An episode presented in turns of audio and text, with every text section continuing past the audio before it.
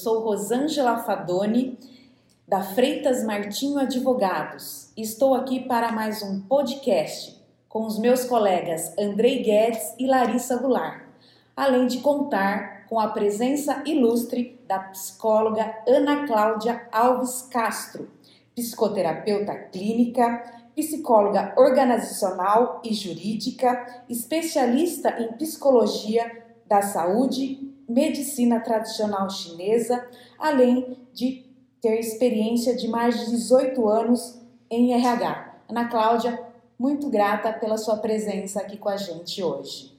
Olá, Rosângela, eu que agradeço. É sempre bom estar aqui com vocês, né? E acredito que toda troca de experiência e conhecimento é sempre muito bem-vinda. Né? Eu é que agradeço.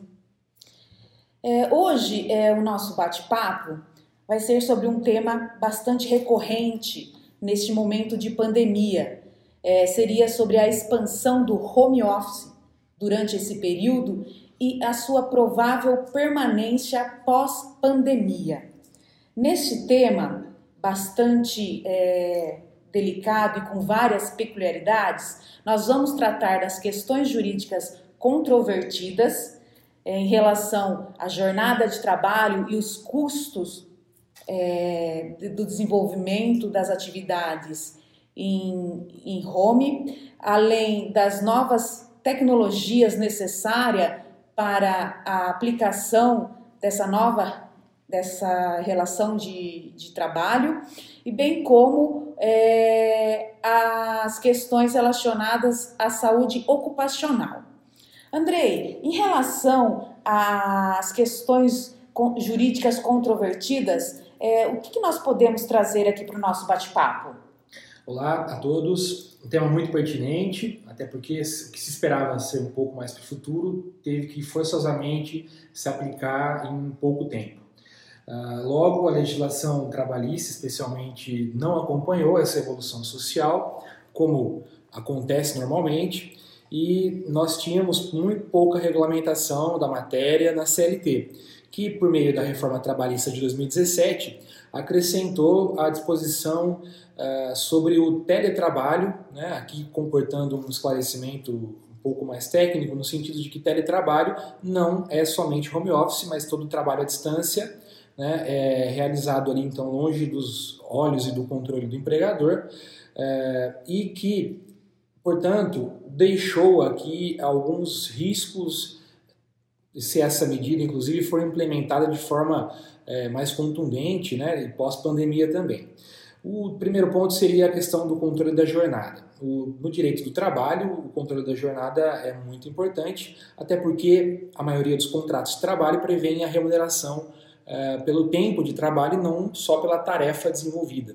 É, logo, é, essa questão do controle, a reforma de 2017 colocou ali no artigo 62 da CLT, que é um artigo que trata da exceção do controle da jornada, e inseriu que também que o teletrabalho ele importaria nessa presunção da impossibilidade de controle. Né?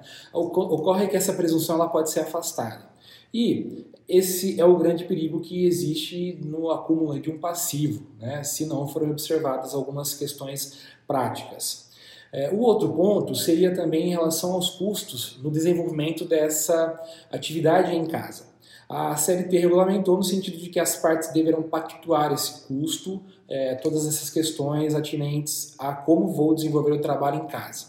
Esses custos, apesar de não haver uma regulamentação, eles devem é, estar dentro de uma boa fé. Né? A boa fé contratual aqui entre as partes ela é imprescindível, uh, de, de imprescindível observância.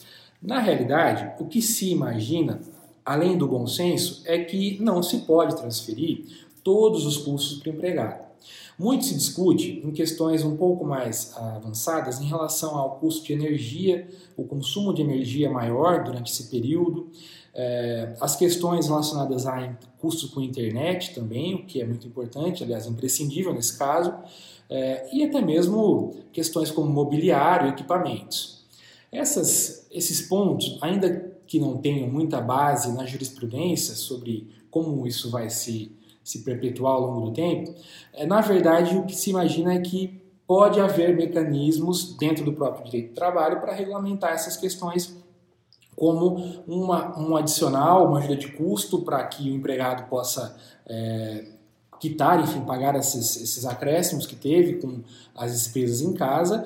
E também existe, claro, alguns custos que são muito relevantes é, como a impressão de uma folha, enfim, o que temos visto na prática é uma certa relutância quanto a isso por parte de empregados que, e também empresas que, enfim, não sabem como lidar é, nessa questão de ter um equilíbrio realmente. Logo, é, esses custos, apesar de a necessidade do bom senso, o que se vai se pautar realmente é: estou transferindo todo o custo da minha operação seja comercial, enfim, de qualquer ramo, para o empregado, se houver essa transferência, corre-se o risco de um passivo futuro de reembolso dessas despesas aí devidamente corrigidas, né? E se for um processo trabalhista, é, com juros também.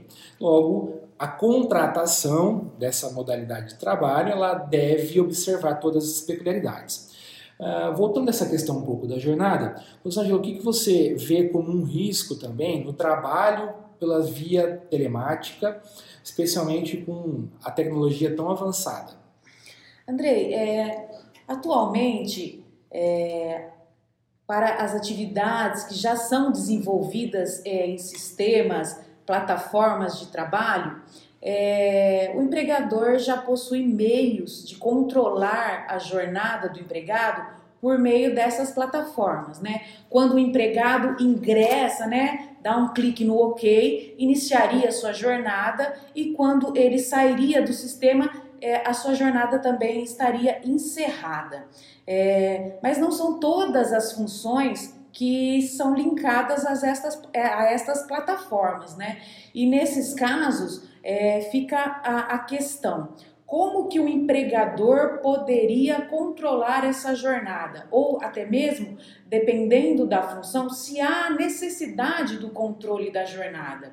É, no caso, nós estaríamos é, diante da difu difusão da maior autonomia do empregado, né? O gestor ele estaria preocupado é, com os resultados que o empregado é, trará para a empresa e não é, o período que demandará para que é, as atividades sejam exercidas. É, mas lembrando que se o empregador possuir meios para controlar a jornada, é, isso deverá ser é, colocado em prática, porque é, vemos no judiciário que existindo esses meios e o empregador não, não utilizando deles, é, será tido é, como real a jornada informada pelo empregado, que gerará um grande passivo trabalhista.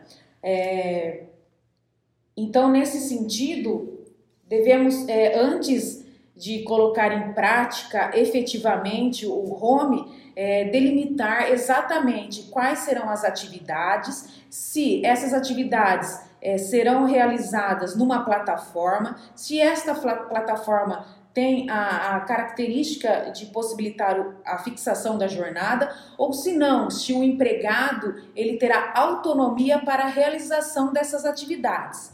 E, e nesse, nesse momento surge uma outra questão. É, estando o trabalhador em casa, com a jornada, é, entre aspas, livre, é, como ele é, se organizará para que isso não interfira na sua desconexão para do trabalho, para que ele tenha o seu lazer também e não traga é, maiores influências na sua saúde mental. E isto nesta época de pandemia, que todas as pessoas estão, é, na maioria, abaladas psicologicamente, é um ponto de grande relevância. E, Larissa, é, nesse caso, o que, que você pode falar para a gente dessas questões relacionadas à saúde ocupacional? Bom, Rosângela, muitas vezes a impressão que se tem é que o trabalho realizado na empresa ele pode ser realizado em menos tempo dentro de casa.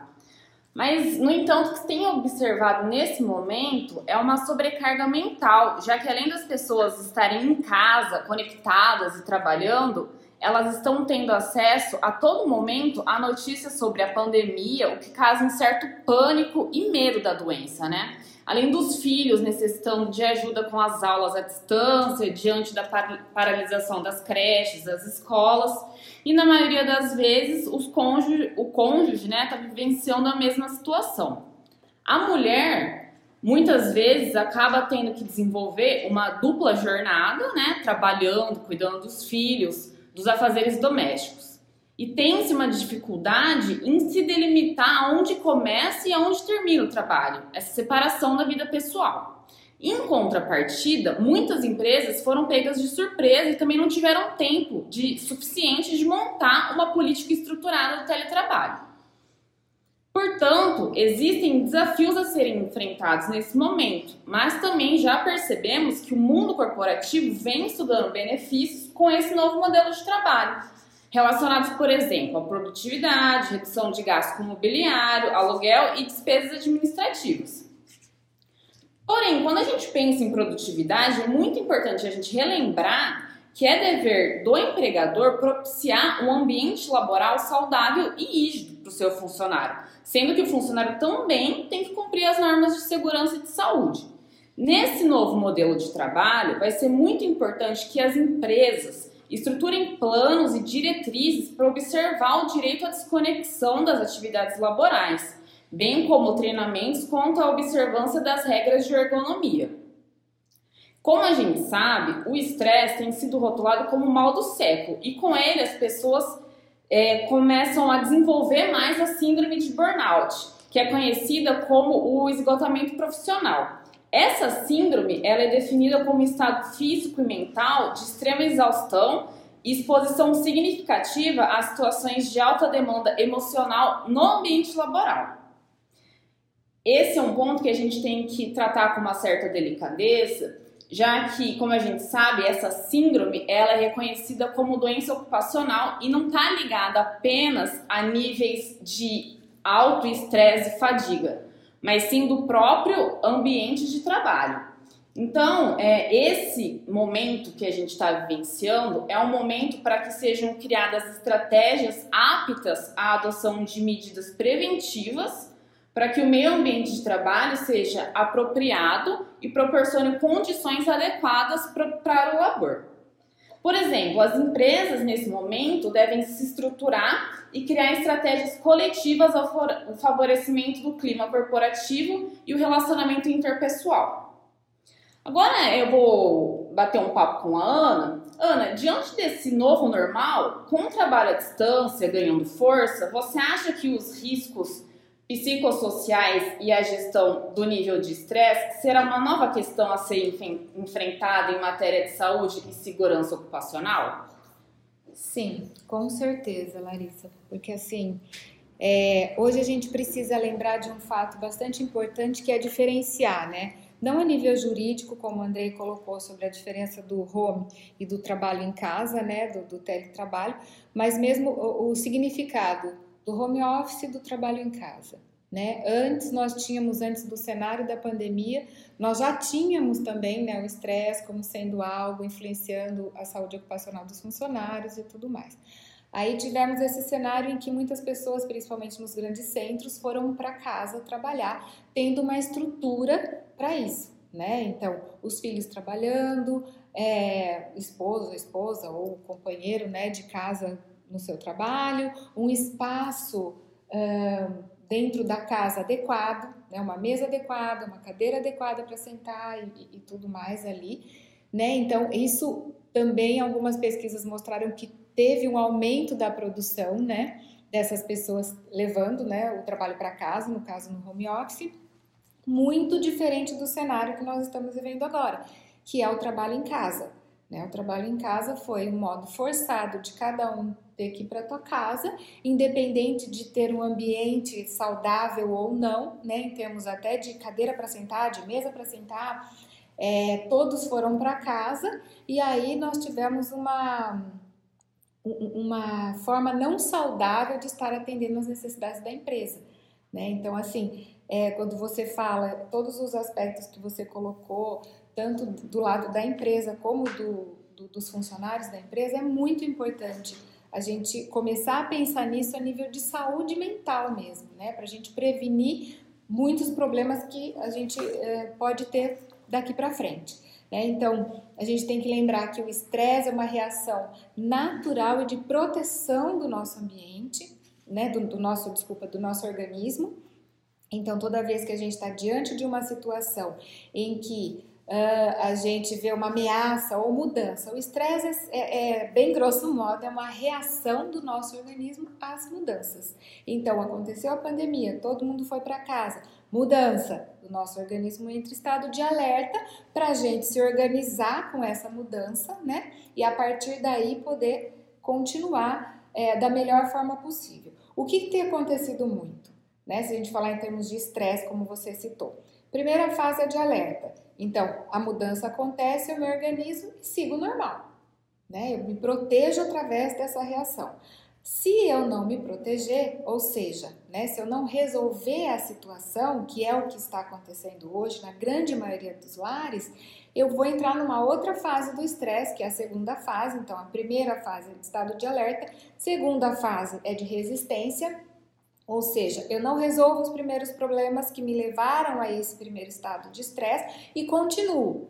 Então, eu fui para casa, trabalhei em casa, não sei quando vou voltar para o meu ambiente de trabalho, se é que vou voltar, né? Misturou tudo aquilo que eu tenho que fazer na minha casa, então não tenho mais funcionário, ou mesmo que eu já não tinha funcionário, todas as, as obrigações da casa se tornam minhas, o, o, a questão do das crianças, né? Quem tem filhos, os filhos dentro de casa. Então, olha só, eu tinha um trabalho em que existia a questão do estresse. Eu vou para casa, eu trago, é uma outra mudança, é o estresse continuando. E a fase de resistência, essa segunda fase, o que, que ela quer dizer? Eu continuo resistindo, mesmo em situação em que eu não mudei mais, porque eu já mudei, já estou em casa. Então, se eu não resolvi o meu estresse da mudança, eu continuo reagindo de modo estressado para tudo, mesmo para aquilo que não é mudança. E aí, nessa fase, eu começo a ter os problemas físicos, né? Ah, por exemplo, é atencional, aquele tremor é, palpebral que muitas pessoas têm, os problemas gastro, né? Gastrite, dor no estômago, tudo isso começa aí nessa segunda fase, na resistência. E se eu não resolvo nada disso, eu vou para a terceira fase do estresse, que é da exaustão, onde começam os problemas psiquiátricos e neurológicos. Né? Então, por exemplo, o burnout, ele está relacionado a essa fase. Né? Ana, é, nós percebemos que os seres humanos, de forma geral, especialmente estavam acostumados a rotinas de trabalho, faculdade, estudos, é, em casa, é, tiveram uma quebra desse, dessa rotina e teve que, de um momento para o outro, enfim, se ajeitar da forma que pôde e unir tudo no mesmo espaço. Tem fundamento na psicologia é, essa nossa necessidade de divisão de cada um no seu quadrado, vamos colocar assim, de cada coisa no seu lugar, isso pode ter atrapalhado também, e aí a gente tem que também estabelecer uma situação que é durante a pandemia, né, e isso se permanecer é, ao longo do tempo aí se efetivar como uma forma de trabalho realmente. O que sim, você acha? Sim. Tem sim. Nós temos uma, um, um componente cognitivo muitíssimo importante que é a memória de trabalho, né? É, que tem sido muito estudado e que fala muito sobre nós. Né? Que, o que, que é essa memória de trabalho? É esse componente cognitivo que permite um armazenamento temporário Olha só, armazenamento temporário de informação com capacidade limitada. Ou seja, eu faço determinada coisa, né? E uh, eu preciso me limitar a, a, aquilo ou mais algumas atividades, por exemplo, quatro, cinco atividades, que é o que a minha cognição da memória trabalhando vai permitir que eu consiga realizar. Então, hoje, o que, que acontece? Né? Essa, essa questão da mudança, como a Larissa colocou, do medo da doença, uh, a questão da mulher, de muitas coisas em casa, mas tudo que veio no combo para dentro de casa, né, faz com que a gente realmente não aguente. E isso aumente consideravelmente o número, por exemplo, das pessoas com ansiedade, depressão, que é o que a gente tem visto. Né? É, e, e, aí a gente pode, inclusive, é, pensar também que não só os empregados, de forma geral, como também os gestores desses empregados, em todos os níveis de hierarquia das empresas, Inclusive, os sócios proprietários também estão submetidos a essa nova realidade. Né? Então, é um estresse generalizado que me parece que no momento o que há é uma mudança. É, você acha que o sistema, se o home office for adotado como realmente uma forma de trabalho ao longo do tempo, não só agora durante a pandemia, deve haver uma mudança na estrutura, na cultura da empresa, na forma de medir a capacidade do empregado, o resultado também? Com certeza, Andrei, com certeza. É, eu acredito que assim, a partir de. Porque todos nós estamos sendo atingidos né, por essa pandemia independente de ser os funcionários como os proprietários das empresas, né? Igualmente atingidos, cada um da sua maneira, né? E assim, não existe mais um mundo antes da pandemia, né? Nós temos só o um mundo pós-pandemia, o um mundo na pandemia agora, que é o nosso presente, e o um mundo pós-pandemia. Eu acredito que assim, todos nós teremos que uh, nos adaptar a uma nova realidade. Então, principalmente os gestores de empresas, se essa realidade do home office for realmente né, uma, uma tendência de mercado, todos vão ter que rever o seu papel, não só como gestor, mas eu acredito que inclusive como pessoa. Né? Nós vamos ter que parar e pensar em algumas questões básicas, por exemplo, controle que a gente exerce, né? ou que a gente espera e acredita que exerça, né? A questão de como medir a produtividade do funcionário. Né? Ao meu ver, a, a melhor forma de fazer isso é por produção. Né? Eu preciso que você faça X coisas e você me entrega X coisas né? nesse período, nesse prazo. E pronto. Né? Eu não vou mais poder pensar é, que eu vou estar ali o tempo todo esperando que meu funcionário esteja das 8 às 18 religiosamente fazendo o que ele tem que fazer. Se ele fizer das 15 às 22 aquilo que eu pedi, perfeito. Então, acho que vai ter, vai ter que ter uma mudança também do modo de ver a produção do outro, né? Eu acho que o respeito também que a gente tem pelo outro, a forma de, de se relacionar vai ter que ser diferente, né? A gente vai precisar confiar mais também, tem isso. Ana, ah, você tocou nesse, nessa parte da, do, do horário de trabalho, eu vi que você falou até as 10 horas da noite e tudo mais. Como que, é, nesse caso, o empregado vai exercer o seu direito de desconexão para realmente ter a sua hora de lazer é, com a sua família e, e não ficar tanto atento a, a, aos aplicativos, de receber mensagem, é, de realmente não, não abalar tanto a sua saúde mental?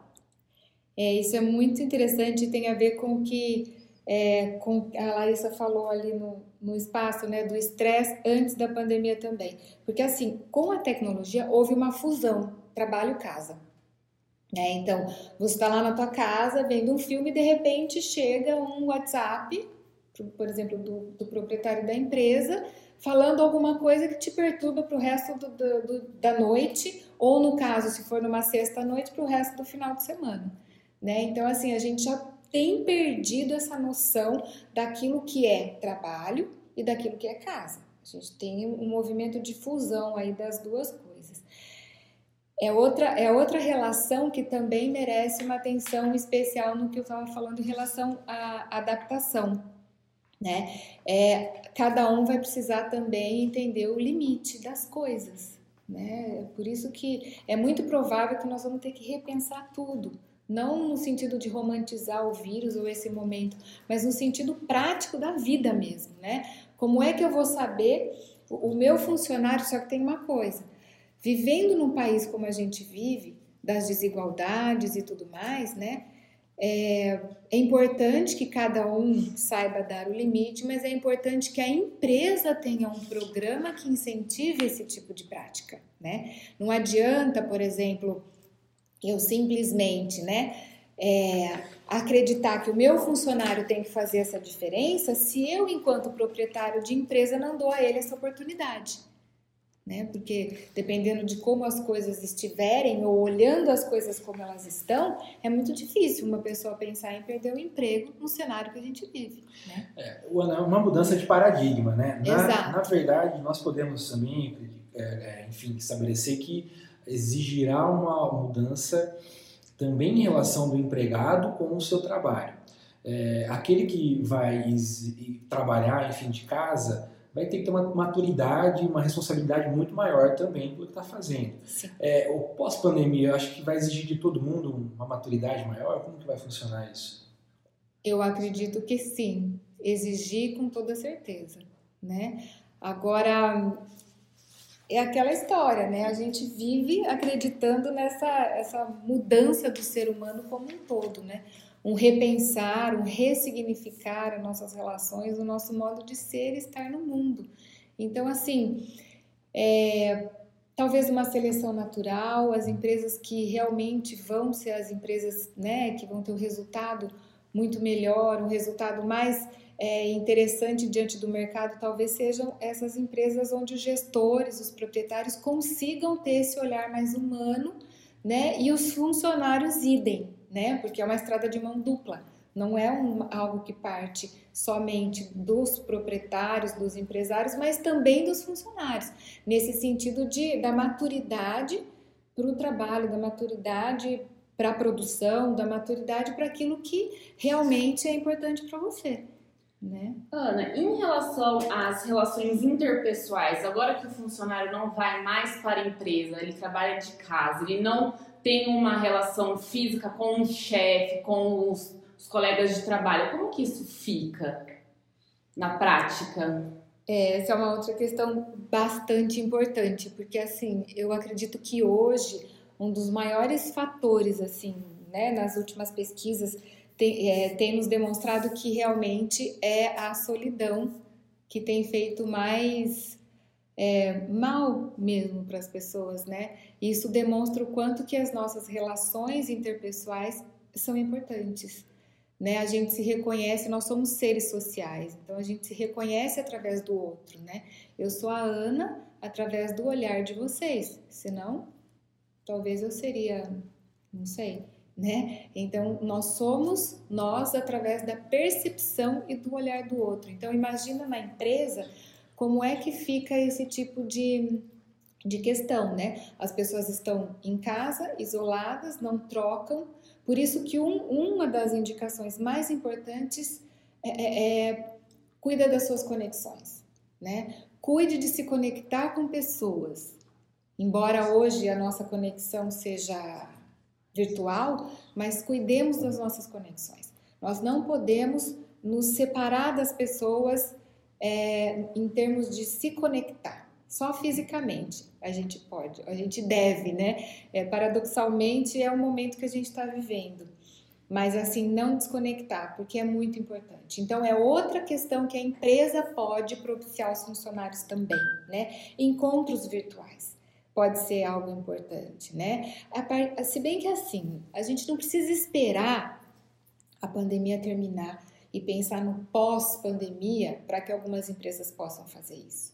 Eu acho que algumas ações podem já ser feitas, porque as, as empresas, eu acredito que na grande maioria, se preocupam com a saúde mental desses funcionários, né? Então, criar programas, criar, por exemplo, essa questão que a Rosângela perguntou, né, sobre é, separar o tempo de trabalho do tempo de lazer. As empresas gravarem vídeos, incentivar isso para os funcionários, né? As empresas, de alguma maneira, também buscar propiciar é, encontros, teleconferências para que as pessoas conversem, não só de uma reunião de trabalho, mas para que elas tenham ali o, o, o entre aspas, cafezinho, Como né? Se fosse um cafezinho exatamente, online, né? exatamente. Sim. Assim, não perder a conexão.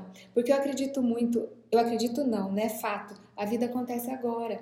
Então a gente pode criar formas hoje, porque nós não sabemos até quando tudo isso vai, vai durar, né? Então começar a criar.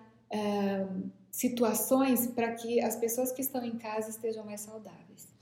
Ana, você acha que esse distanciamento, é, o crescimento do home, ele vai é, encerrar com aquelas contratações, com aqueles empregados que entravam na empresa como mirim, é, cresciam na empresa e chegavam até a diretoria? Porque eles não vão estar mais é, embaixo dos olhos do, do, dos diretores? Não, vai, não vão existir mais as pratas das, da casa? Então, eu acredito que sim. Eu já ouvi uma discussão sobre isso esses dias, Mas assim, eu acredito que o que faz com que uma pessoa, né, siga a carreira dentro da empresa é até estranho dizer, mas eu não acredito que seja os olhos de quem está ali. Eu acredito que seja a produção dela. É o que ela é, é o que ela faz. E ela vai continuar sendo e fazendo, desde que ela tenha as condições de, de em casa, né? Então, assim, é, dá para ser um, uma pessoa que faz um, executa um bom trabalho em casa e que vai mostrando isso cada vez mais. Eu, eu acredito que Dá sim. A única questão é que a gente tem aquela cultura, né, que a gente acredita que seja só um, o olhar, né, você ali mandando fazer e tal. Mas e se essas pessoas tem a questão da resiliência, né? Hoje a gente tem tantos meninos aí no CIPS, nessas instituições que tem, que são resilientes, que têm força de vontade, que vai, que faz. Esses meninos não vão se limitar a um trabalhinho ali no, no home office, né? E só. Eu acredito que Pode ser até uma, eh, mais difícil, talvez, mas eu não acredito que vai terminar, não. O, Ana, é, ainda que a gente não acredite que vai estabelecer para a grande maioria das atividades, é fato que vai ter muito mais trabalho em home office é, no pós-pandemia do que tinha no antes Sim. da pandemia. Né? Inclusive, pesquisas apontam que há interesse dos empregados devido à qualidade de vida que é, isso proporciona, no sentido de logística do trabalho, especialmente em grandes centros, a proximidade com a família, e a empresa tem todas as questões também de organização né, da empresa.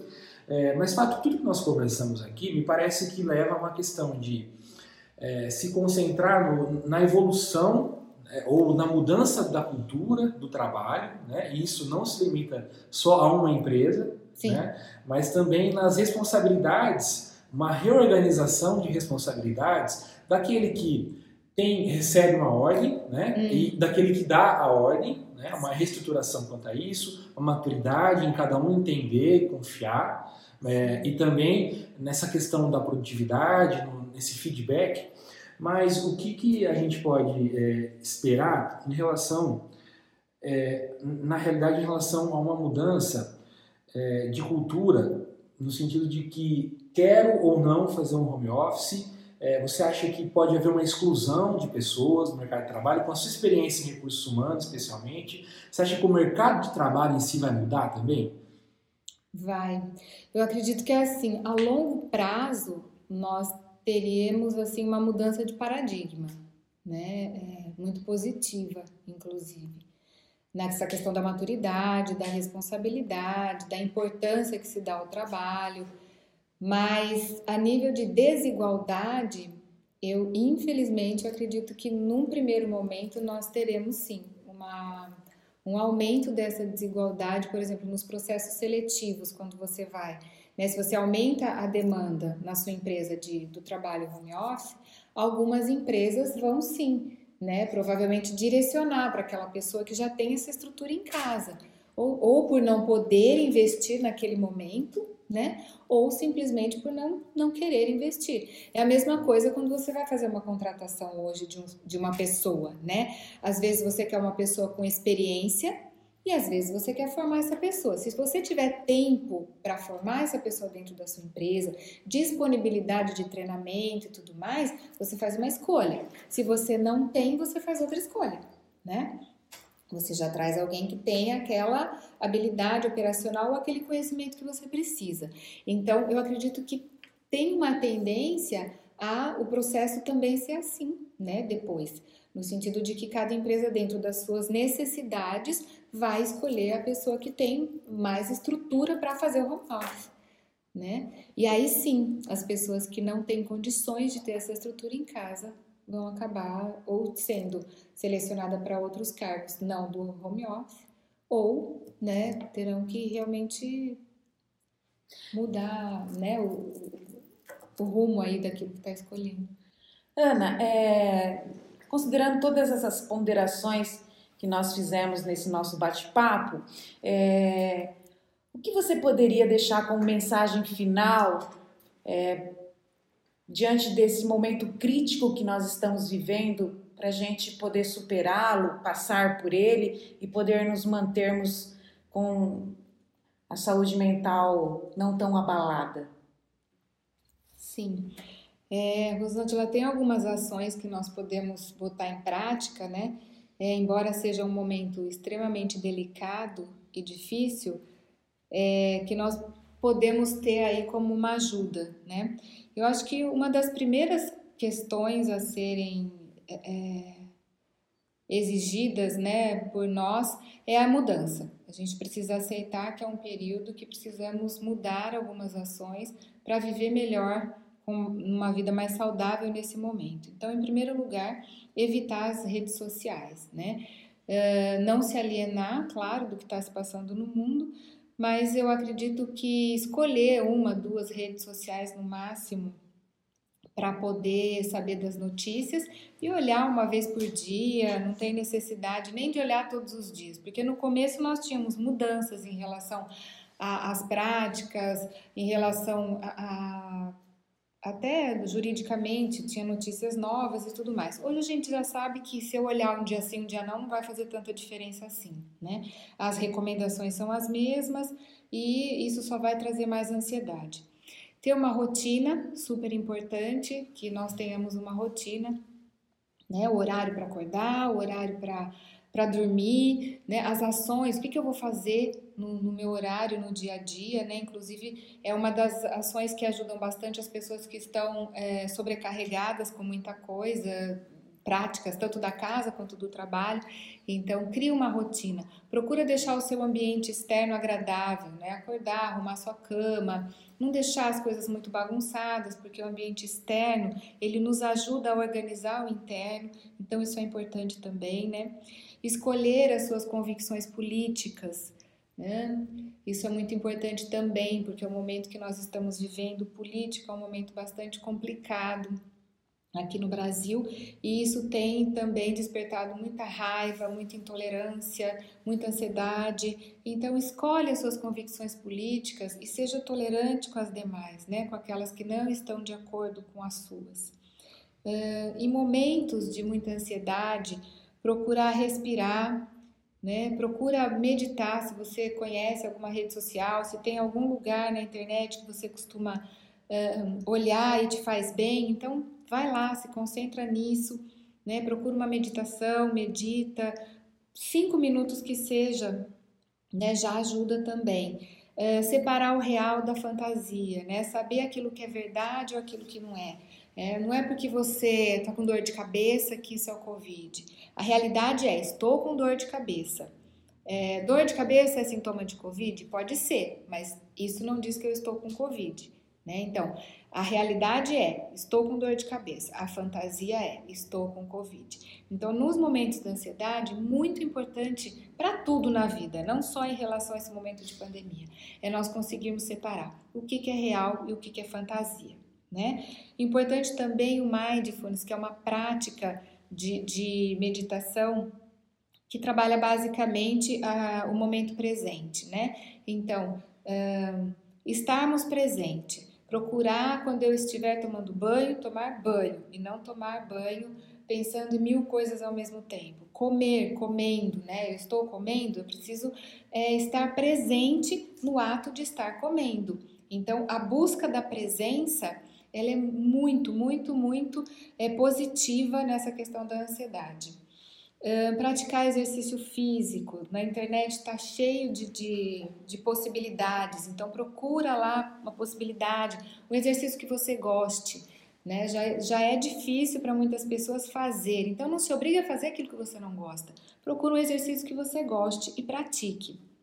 Né? Buscar uma boa alimentação dentro do possível, né? dentro da realidade de cada um procurar dormir todo dia até as 23 horas estar na cama para dormir, né? Não deixar ficar até muito tarde, porque realmente já tem algumas pesquisas demonstrando o quanto que isso prejudica a nossa saúde, né? Buscar tomar sol dentro do possível também, ficar um pouquinho no sol, às vezes até trabalhar no sol se você puder procurar distância de pessoas tóxicas, né? Identificou pessoas que são tóxicas para você, busque se distanciar delas. E no outro oposto, né? Se conectar com pessoas queridas, se conectar com pessoas amadas. Hoje a conexão que que nos faz bem e que nos protege é a conexão virtual. Então, aposte nessas conexões. É, busque pessoas, né? Pessoas que significam para você.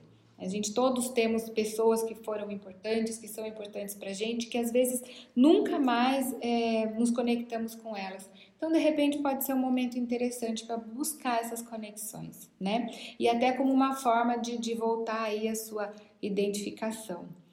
É, exercer gentileza, embora estejamos todos dentro de casa, ainda assim é possível, né? O que, que eu posso fazer para ser gentil? Eu posso ligar para um amigo que eu sei que não está legal e conversar e oferecer a minha escuta, né? Oferecer a minha escuta é, atenta, a minha escuta que acolhe. A gente não pode abraçar, mas a gente pode acolher através da escuta.